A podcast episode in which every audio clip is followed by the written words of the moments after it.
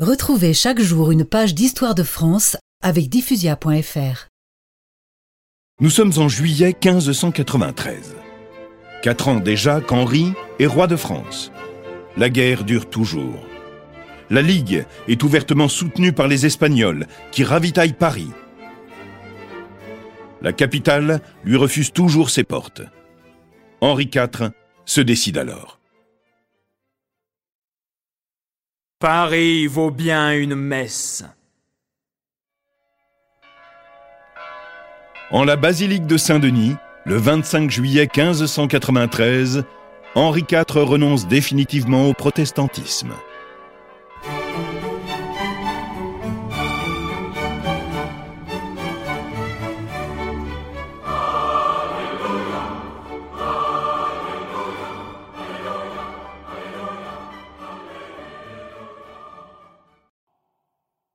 27 février 1594. En la cathédrale de Chartres, l'évêque dépose un peu de l'huile qui a servi à baptiser Clovis sur le front d'Henri IV. Par ce geste, le nouveau roi de France est béni par Dieu.